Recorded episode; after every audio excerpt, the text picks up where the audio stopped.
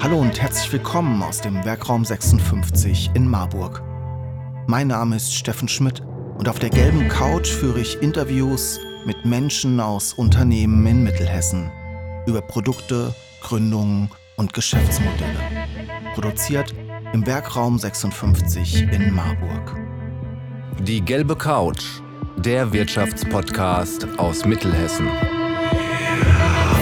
Wer von euch hat sich schon mal mit dem Thema Pflegefamilien auseinandergesetzt? Oder mit dem Thema Älterwerden? Oder mit der Frage, wie man einen erfolgreichen Podcast produziert? Klingt alles ziemlich verwirrend, wird aber sehr, sehr inspirierend.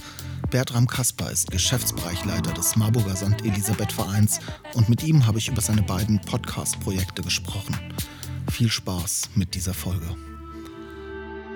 Ja, Bertram, freut mich, dass du heute bei uns auf der gelben Couch zu Gast ist. Ich beobachte schon länger deine Aktivitäten, besonders die Podcast-Aktivitäten und um die wird es heute gehen. Aber kurz vorab für die Menschen, äh, die dich nicht kennen, erzähl doch mal kurz, wer bist du und was machst du? Mhm. Ja, ich heiße Bertram Kasper. Ich wohne jetzt seit 30 Jahren in Marburg und arbeite genauso lange beim St. Elisabeth Verein in Marburg und bin dort als Fachbereichsleiter zuständig für die Pflegefamilien. Wir haben in Hessen 130 Pflegefamilien mit fast 200 Kindern, die dort betreut werden. Und ich leite diesen Bereich äh, von Fachberaterinnen, die die Familien dabei unterstützen, so gut es geht, die Pflegekinder zu integrieren. Das ist mein Hauptberuf. Du hast noch viele andere Aktivitäten, die du verfolgst. Mhm. Jetzt habt ihr einen Podcast gestartet. Erzähl mir aber mal kurz vorab, wie seid ihr als Elisabeth-Verein mit dem Thema Pflegefamilien und du auch ganz persönlich, mhm. wie seid ihr zum Podcasten gekommen? Genau, das fing eigentlich 2010 an. Da war ich noch Geschäftsführer von einer hundertprozentigen Tochter vom St. Elisabeth-Verein, der GISA. Das ist unsere Fort- und Weiterbildungseinrichtung. Und da hatte ich das erste Mal überlegt, wie könnte ich denn Inhalte auch nachhaltiger gestalten, sodass unsere Teilnehmenden die mitnehmen können und auch nachhören können. Und da habe ich das erste Mal angefangen. Ich habe neulich noch mal einen ausgekramt ähm, gefunden zu dem Thema wie Umgang mit Zeit, Zeitmanagement. Und damals habe ich noch quasi mit so einem billigen MP3-Gerät und GarageBand irgendwie rumgebastelt ähm, Im Winterurlaub weiß ich noch, ich bin kein Ski gefahren, meine Familie ist Ski gefahren und da hatte ich dann meine Ruhe. Das war richtig cool und hat auch richtig Spaß gemacht. Ja, so fing das quasi an. Und dann habe ich mich in 2019, als wir überlegt haben, was können wir denn für unsere Pflegefamilien noch Gutes tun, sozusagen auch als Mehrwert, habe ich mir überlegt, äh, ein Audio wäre doch wieder gut. Und der Podcast-Hype, der hatte da ja schon lange begonnen zu der Zeit. Und ich bin selber begeisterter Podcast-Hörer, also von daher war das irgendwie klar. Ich probiere das doch mal damit. Und dann haben wir auch wieder ganz simpel angefangen, ohne groß technische Überlegungen ein MP3-Gerät auf den Tisch gestellt, die Referentin eingeladen. Wir haben sie zu zweit interviewt zu den Inhalten der Fortbildung. Genau, und so haben wir unsere drei ersten Episoden produziert. Und dann haben wir aber gesagt, als die Pandemie so wir uns ein bisschen daran gewöhnt haben, das war im April 2020, dass wir gesagt haben, und jetzt wollen wir professionell durchstarten. Dann haben wir Mikros gekauft, wir haben einen Musiker bei uns im Team, der hat uns beraten dabei, was ist da gut. Wir haben ein Mischpult äh, gekauft, wo wir das gut anschließen können. Ja, und dann haben wir angefangen, das professioneller zu gestalten. Eine Kollegin hat das Intro gesprochen, eine andere Kollegin hostet äh, den Podcast. Also und so ja, wurde das immer runder und inzwischen habe ich gerade jetzt äh, letzte Woche am Donnerstag mit der Leonie Lutz, das ist so eine Digitalexpertin für Kinder, habe ich die 50. Episode aufgenommen. Also da äh, veröffentlichen wir alle zwei Wochen und ich finde es einfach nur großartig und der kommt gut an. Sehr schön, kommt gut an. Ihr habt mit Pflegefamilien ja eine sehr, würde ich sagen, spitze, kleine Zielgruppe. Mhm. Wie, wie schafft ihr es denn, die Menschen zu erreichen? Wie sind denn eure Erfahrungswerte nach 50 Folgen und mhm. ich sag mal nicht zwölf, sondern jetzt zwei Jahren genau. äh, äh, äh, konsequentem Vorgehen? Ja, also das ist so, dass die Zahlen wirklich kontinuierlich angestiegen sind, sowohl die Abonnentenzahlen als auch die Hörerinnenzahlen. Und wir haben eine ziemlich gute Internetseite, die heißt Pflegefamilien Hessen. Darüber läuft nicht der Podcast, der hat eine andere Adresse, sage ich vielleicht am Ende nochmal. Und da sind wir unheimlich gut suchmaschinenoptimiert ausgerichtet. Das heißt, wir haben unheimlich viel Traffic auf dieser Seite und dadurch gelingt es uns auch quasi den Podcast by the way zu bewerben. Dann haben wir aber auch andere Sachen unternommen. Wir haben wir laden eben Menschen ein, die auch zu dem Thema was zu sagen haben. Und das ist ja das Spannende beim Podcasten, finde ich. Dadurch hat man auch noch mal einen anderen Verteiler, weil die Menschen, die man einlädt, auch ein Interesse haben, dass das, was besprochen wurde, auch sozusagen in ihren Netzwerken wieder geteilt wird. Das ist so ähm, der, der eine Strang. Und der andere Strang ist, wir haben dann eine Postkartenaktion gemacht, wir haben, äh, die wir dann verteilen an unsere Kunden, auch an die Kolleginnen aus den Jugendämtern. Und dadurch verbreitet sich das immer mehr. Und wir sind ziemlich rege auf Facebook und Instagram. Und auch da teilen wir das in allen möglichen Gruppen, wo Pflegeeltern ähm, und Pflegefamilien unterwegs sind. Das heißt, es reicht nicht einfach nur den Podcast ins Internet zu stellen und dann wird er schon gehört. Ihr macht doch drumherum auch nicht nur digital, sondern auch ganz analog mit genau. Briefen, Print, Werbung äh, und dann ja auch mit dem kompletten Team. Ich denke, das ist ja auch was mhm. Wichtiges, dass du es geschafft hast, das Team auch zu genau, begeistern, ja, den Podcast in die Welt zu tragen. Ja, das ist ein ganz wichtiger Aspekt und die nehmen dann die, Podca die Postkarten auch tatsächlich mit und verteilen die äh, quasi. Da ist der QR-Code drauf und dadurch haben die Menschen dann auch einen anderen Zugang quasi nochmal zu dem Podcast. Wir haben inzwischen auch eine, eine eigene Pflegefamilien-App, die in den App Stores läuft. Und auch darüber äh, bewerben wir den Podcast. Und so nimmt es zu. Und was unser stärkster Kanal ist, das kann man wirklich sagen, wir haben einen YouTube-Kanal. Also das heißt, wir hosten den auch auf YouTube, den äh, Podcast. Und ähm, da haben wir aber noch quasi Lehrfilme von der Grand Dame, der Emela Wiemann des Pflegekinderwesens, die ist inzwischen fast 80. Und mit der nehmen wir hochwertige äh, Vorträge auf, die wir auch äh, kostenfrei zur Verfügung stellen. Und dadurch kriegen wir unheimlich viel Traffic auf die Seite. Und das ist auch eine gute Werbemöglichkeit eben für unseren Podcast. Genau. Und wenn man, das ist ja immer schwer, die, die, ähm, die, ähm, das, äh, das Ranking quasi einzuschätzen bei Podcasts, weil es so unterschiedliche Plattformen gibt.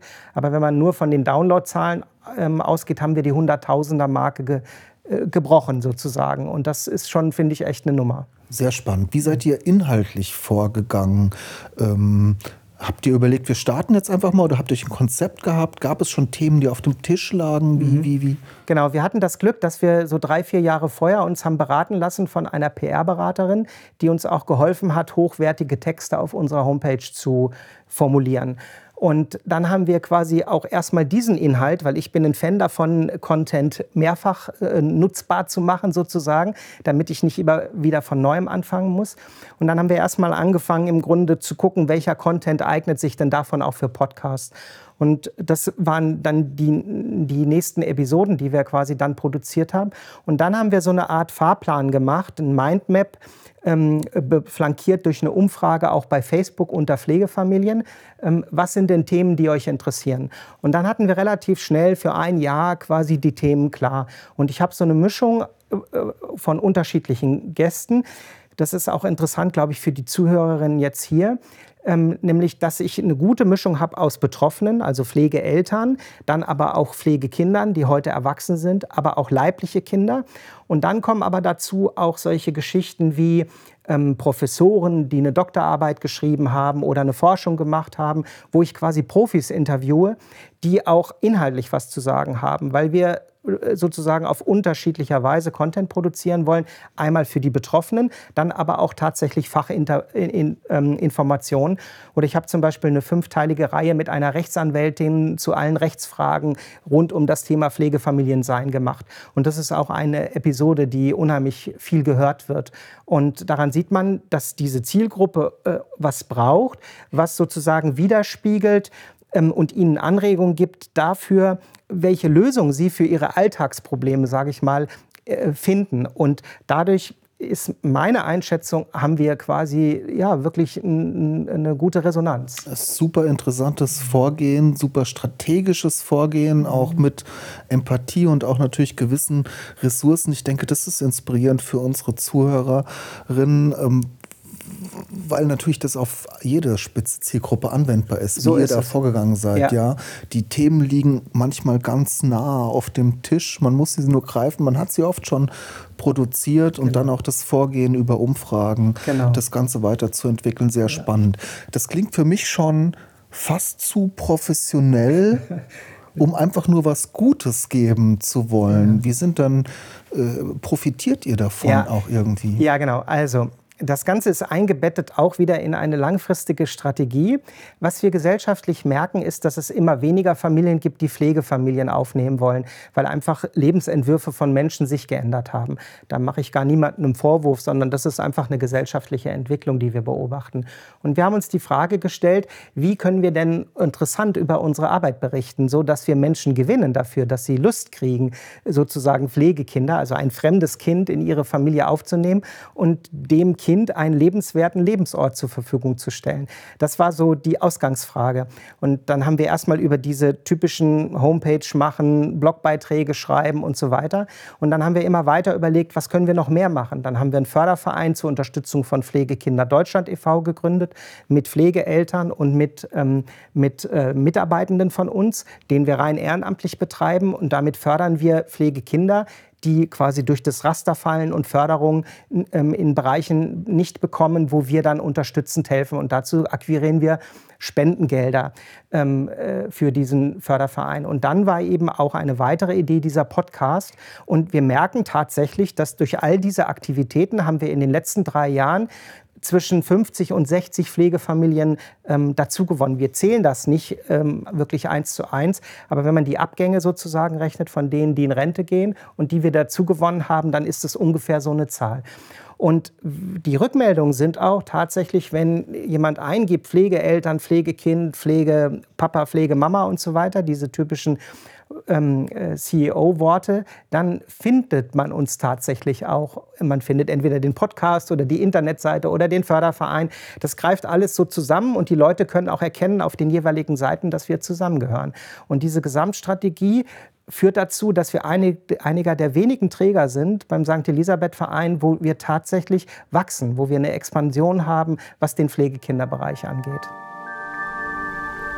Wir im Werkraum 56 produzieren Videos, Fotos, Podcasts und Texte für Unternehmen, Institutionen und Persönlichkeiten.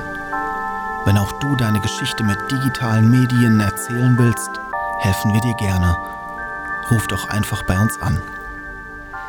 Sehr spannend. Diese übergeordnete Strategie, dieses Ziel, das ihr verfolgt als Team, führt das auch zu dem, sage ich mal, Commitment der Mitarbeiterinnen und Mitarbeiter, sich bei dem Projekt zu beteiligen? Hast du, ist das die, Erfolg, die Erfolgsformel sozusagen? Ja, das ist eine spannende Frage. Ähm, also, ja, da machst du mich gerade ein bisschen sprachlos sogar fast. Also, ich, ich bin versucht zu sagen, ja, klar. Ähm, ich, Alle reden immer von dem schönen Why. Ja, genau, genau. Also, und ich glaube, ich konnte davon auch ein paar Kolleginnen tatsächlich begeistern und die sind auch begeisternd dabei. Aber was ich auch erlebe, dass unsere Kolleginnen unheimlich gefordert sind in der Begleitung der Pflegefamilien. Das heißt, die Arbeit, die die da machen, ist eben auch total wichtig, weil die Pflegefamilien, die wir gewinnen, die fühlen sich nur gut bei uns, wenn sie auch gut begleitet werden durch unsere Fachberaterinnen. Und das ist deren Kerngeschäft. Und von daher haben die gar nicht so viel Raum und Zeit, sozusagen so andere Dinge zu machen. Und äh, wie zum Beispiel Podcast-Interviews. Was es aber gibt, dass es immer wieder Kolleginnen gibt, die dann selber mit bei einer Episode dabei sind und selber einen Beitrag auf diese Art und Weise äh, leisten. Und es gibt eben Kolleginnen, die spezifische Fähigkeiten haben, wie zum Beispiel sich technisch gut auf, auskennen als Musiker. Der auch dieser Kollege, der schneidet dann auch den Podcast tatsächlich und bearbeitet den quasi nach.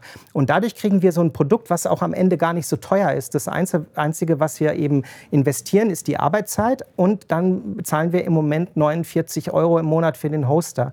Das war's schon. Und die Technik haben wir natürlich mal angeschafft, aber das ist sozusagen auch wenn man so will, ein relativ günstiges Produkt, mit dem man eine Menge erreichen kann. Und ich glaube, dass unsere Geschichte ja so ein bisschen zeigt, wie das gelingen kann, damit auch Erfolg zu haben und damit auch nicht alleine, aber auch einen, einen Unterschied zu machen. Sehr spannend. Ich könnte da jetzt noch weiter fragen und wir könnten sicher ja. den Rest äh, unserer Zeit mit, mit äh, dem, dem Pflegefamilien-Podcast verbringen. Aber äh, ich beobachte, du machst noch ein anderes Podcast-Projekt. Mhm.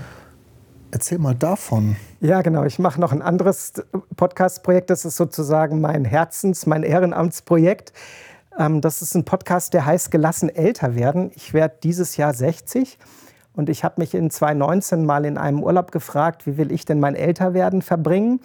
Und habe gedacht, ach, am besten verbringe ich das doch so, indem ich mich beim Älterwerden beobachte, mal ganz einfach gesagt. Und ich mich selbst sozusagen beim Älterwerden begleite.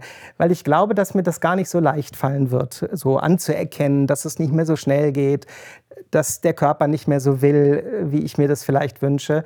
Und ähm, genau, und so ist es quasi dazu gekommen, dass ich gedacht habe, ja, weil ich Podcasten liebe, ich rede gerne, ich spreche gerne mit Leuten, ich habe gerne Kontakt, dass ich doch dazu auch einen Podcast machen könnte. Der hat ein bisschen ein anderes Konzept, weil ich da wirklich auch versuche, Menschen einzuladen, die selbst älter sind einmal, aber die auch bekannter sind. Also äh, ich mag den Begriff Promis nicht, aber in diese Kategorie fallen die zum Teil. Es war schon Anselm Grün bei mir, Matthias Horks, jetzt gerade vor kurzem Tobias Esch, der mit dem Hirschhausen, der ja hier in Marburg auch jetzt Honorarprofessor ist, ein Buch geschrieben hat, Die bessere Lebenshälfte, also auch genau zum Älterwerden im Grunde.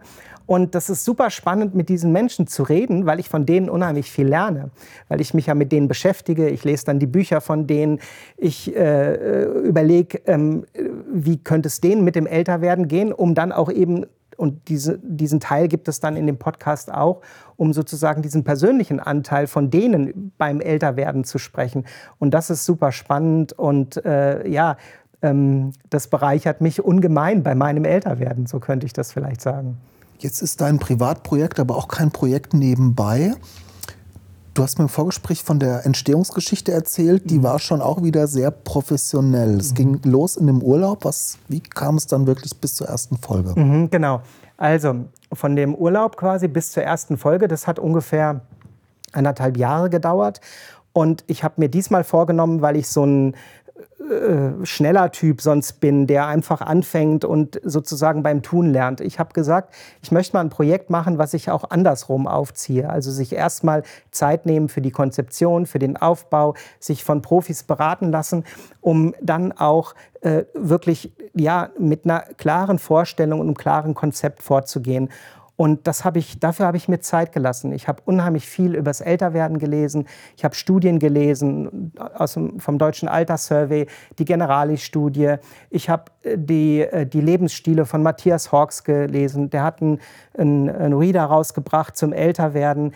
Matthias Hawks, ein bekannter europäischer Zukunftsforscher. Und so habe ich mich wirklich ganz gezielt auf das Thema vorbereitet. Also viel, viel mehr, als ich das ähm, in anderen Zusammenhängen manchmal mache, sondern dann lege ich einfach los. Und das hat bei mir äh, ausgelöst, dass ich einmal natürlich unheimlich viel jetzt weiß über das Älterwerden schon. Das hilft mir beim Interviewen ähm, weil ich dann eben auch spezifische Fragen stellen kann. Das ist der eine ähm, Fakt. Und der andere Fakt ist, dass mich quasi mein Berater dabei unterstützt hat, immer wieder mich zu fokussieren auf das, was ich tatsächlich will. Und ich will ja zwei Sachen damit. Ich will einmal mein eigenes Älterwerden damit flankieren. Ich will aber auch, und das finde ich mindestens genauso wichtig und wertig, ich will einen Beitrag leisten zu einer Kultur des Pro-Aging, wie ich das nenne. Wir sind ja eher eine altenfeindliche Gesellschaft, so nehme ich das zumindest wahr in vielen Bereichen, auch wenn es jetzt viel Solidarität in der Zeit der Pandemie gab. Aber es ist tatsächlich so, dass ja das, was ältere Menschen an Lebenserfahrung, an Weisheit, an Wissen zu bieten haben, dass das gar nicht mehr so sehr gewollt wird. Und ich glaube, dass es darum geht, dass wir Babyboomer, und dazu gehöre ich auch, und das sind in Deutschland fast 24 Millionen, dass es wirklich darum geht, dass es gelingt, dass wir selbst Pioniere unserer, unseres eigenen Älterwerdens werden, weil wir haben 25 bis 28 Jahre vor uns nach der Rente, die wir toll genießen können, wo wir noch richtig was auf die Kette kriegen können, wo wir uns einmischen können, wo wir ähm, mitmachen können, sozusagen auch bei gesellschaftlichen Aufgaben. Und dazu will ich einen Beitrag leisten. Ich will sozusagen sozusagen, dass das Bild auf das Älterwerden oder ich sage sogar fast lieber langlebig, wir sind langlebige Wesen inzwischen, langlebige Menschen. Und es geht tatsächlich darum, dass diese Langlebigkeit auf eine gute Art sowohl individuell, aber auch mit einem gesellschaftlichen Beitrag ähm, äh, ja, flankiert und unterstützt wird, weil alte Menschen ähm, ähm, die wollen tatsächlich noch mal einen Beitrag leisten. Die wollen Spuren hinterlassen. Die wollen noch mal zeigen, was können sie durch das Reservoir an, äh, an Jahren, was sie in sich haben, wie können sie das eben gut weitergeben, auch an die nachfolgenden Generationen. Und ich glaube, da liegt ein Riesenschatz, der uns gesellschaftlich bei all den großen Aufgaben helfen kann. Und wenn mein Podcast einen kleinen Beitrag leisten kann dazu, dann freue ich mich riesig. Ja.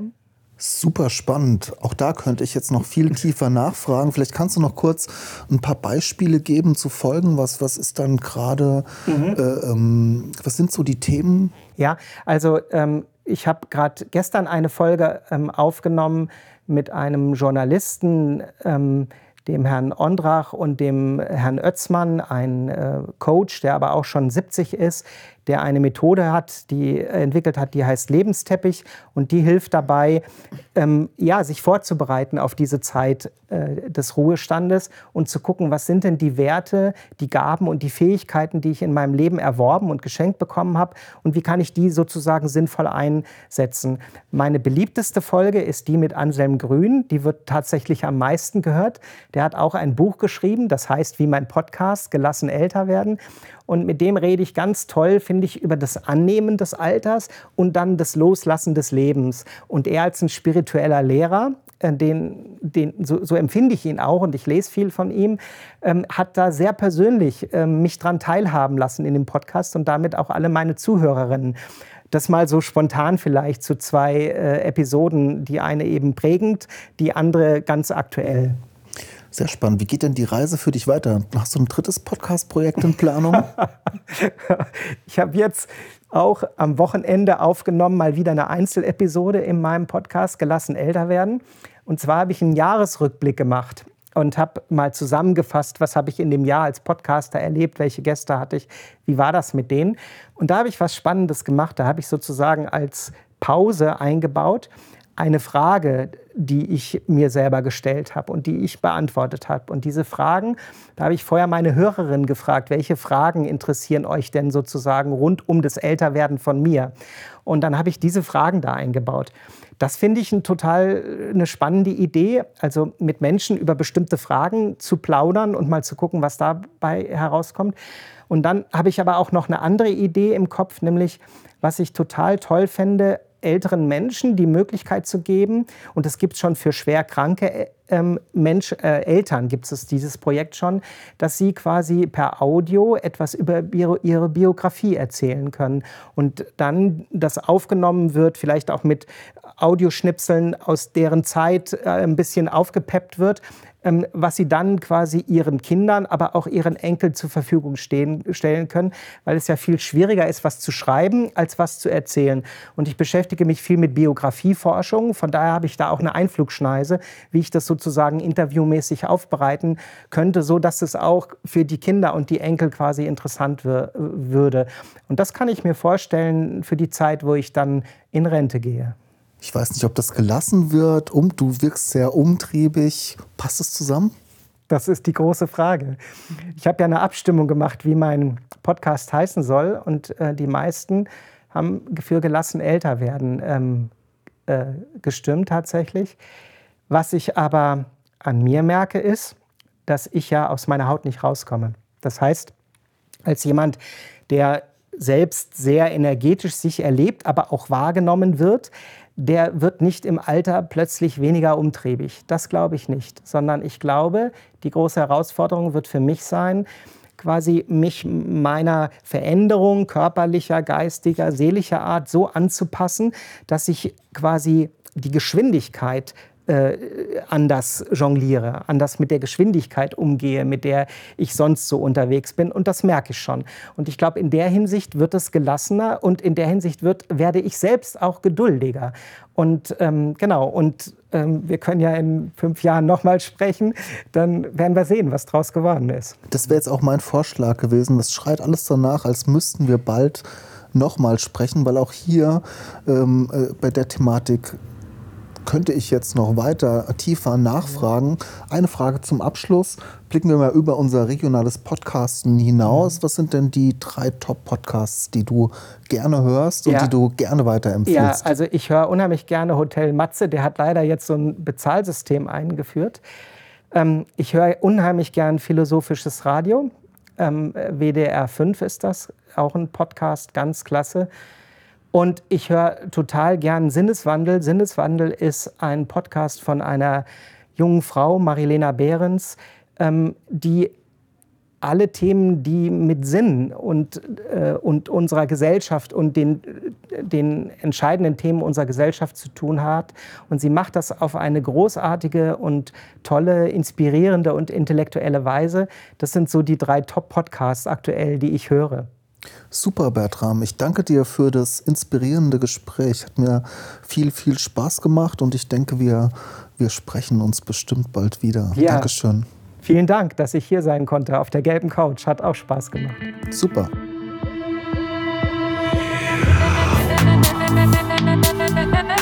Sie wollen die gelbe Couch unterstützen und Ihr Unternehmen, Ihre Produkte und Dienstleistungen in unserem Podcast präsentieren?